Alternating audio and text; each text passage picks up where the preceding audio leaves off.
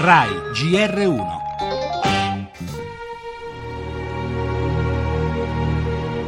Drifting in the water, not alive, they are dead. Piano! Oh, stai affondando! C'è uno in acqua, uno in acqua!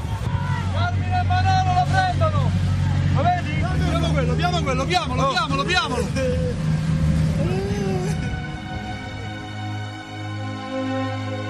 Si parla di almeno 31 morti e quindi siamo già a, quasi 200 morti negli ultimi quattro giorni.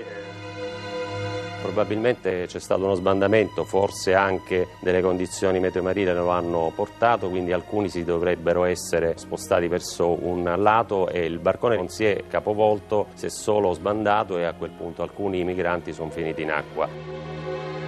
I numeri di morti in tutto il Mediterraneo sono arrivati oggi a a 1500. È una crisi umanitaria perché sono morte l'anno scorso 5.000 persone in mare, è molto difficile salvare tutte queste persone.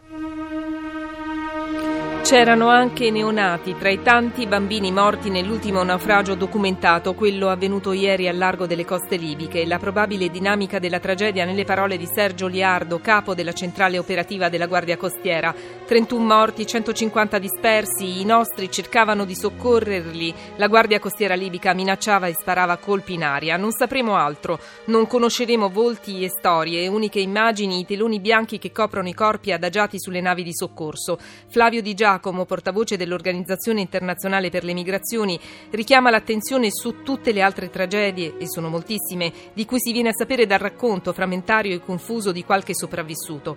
5.000 vittime l'anno scorso, 1.500 nel 2017, un esercito di scomparsi senza nome e volto nel grande cimitero che una volta era il Mare Nostrum.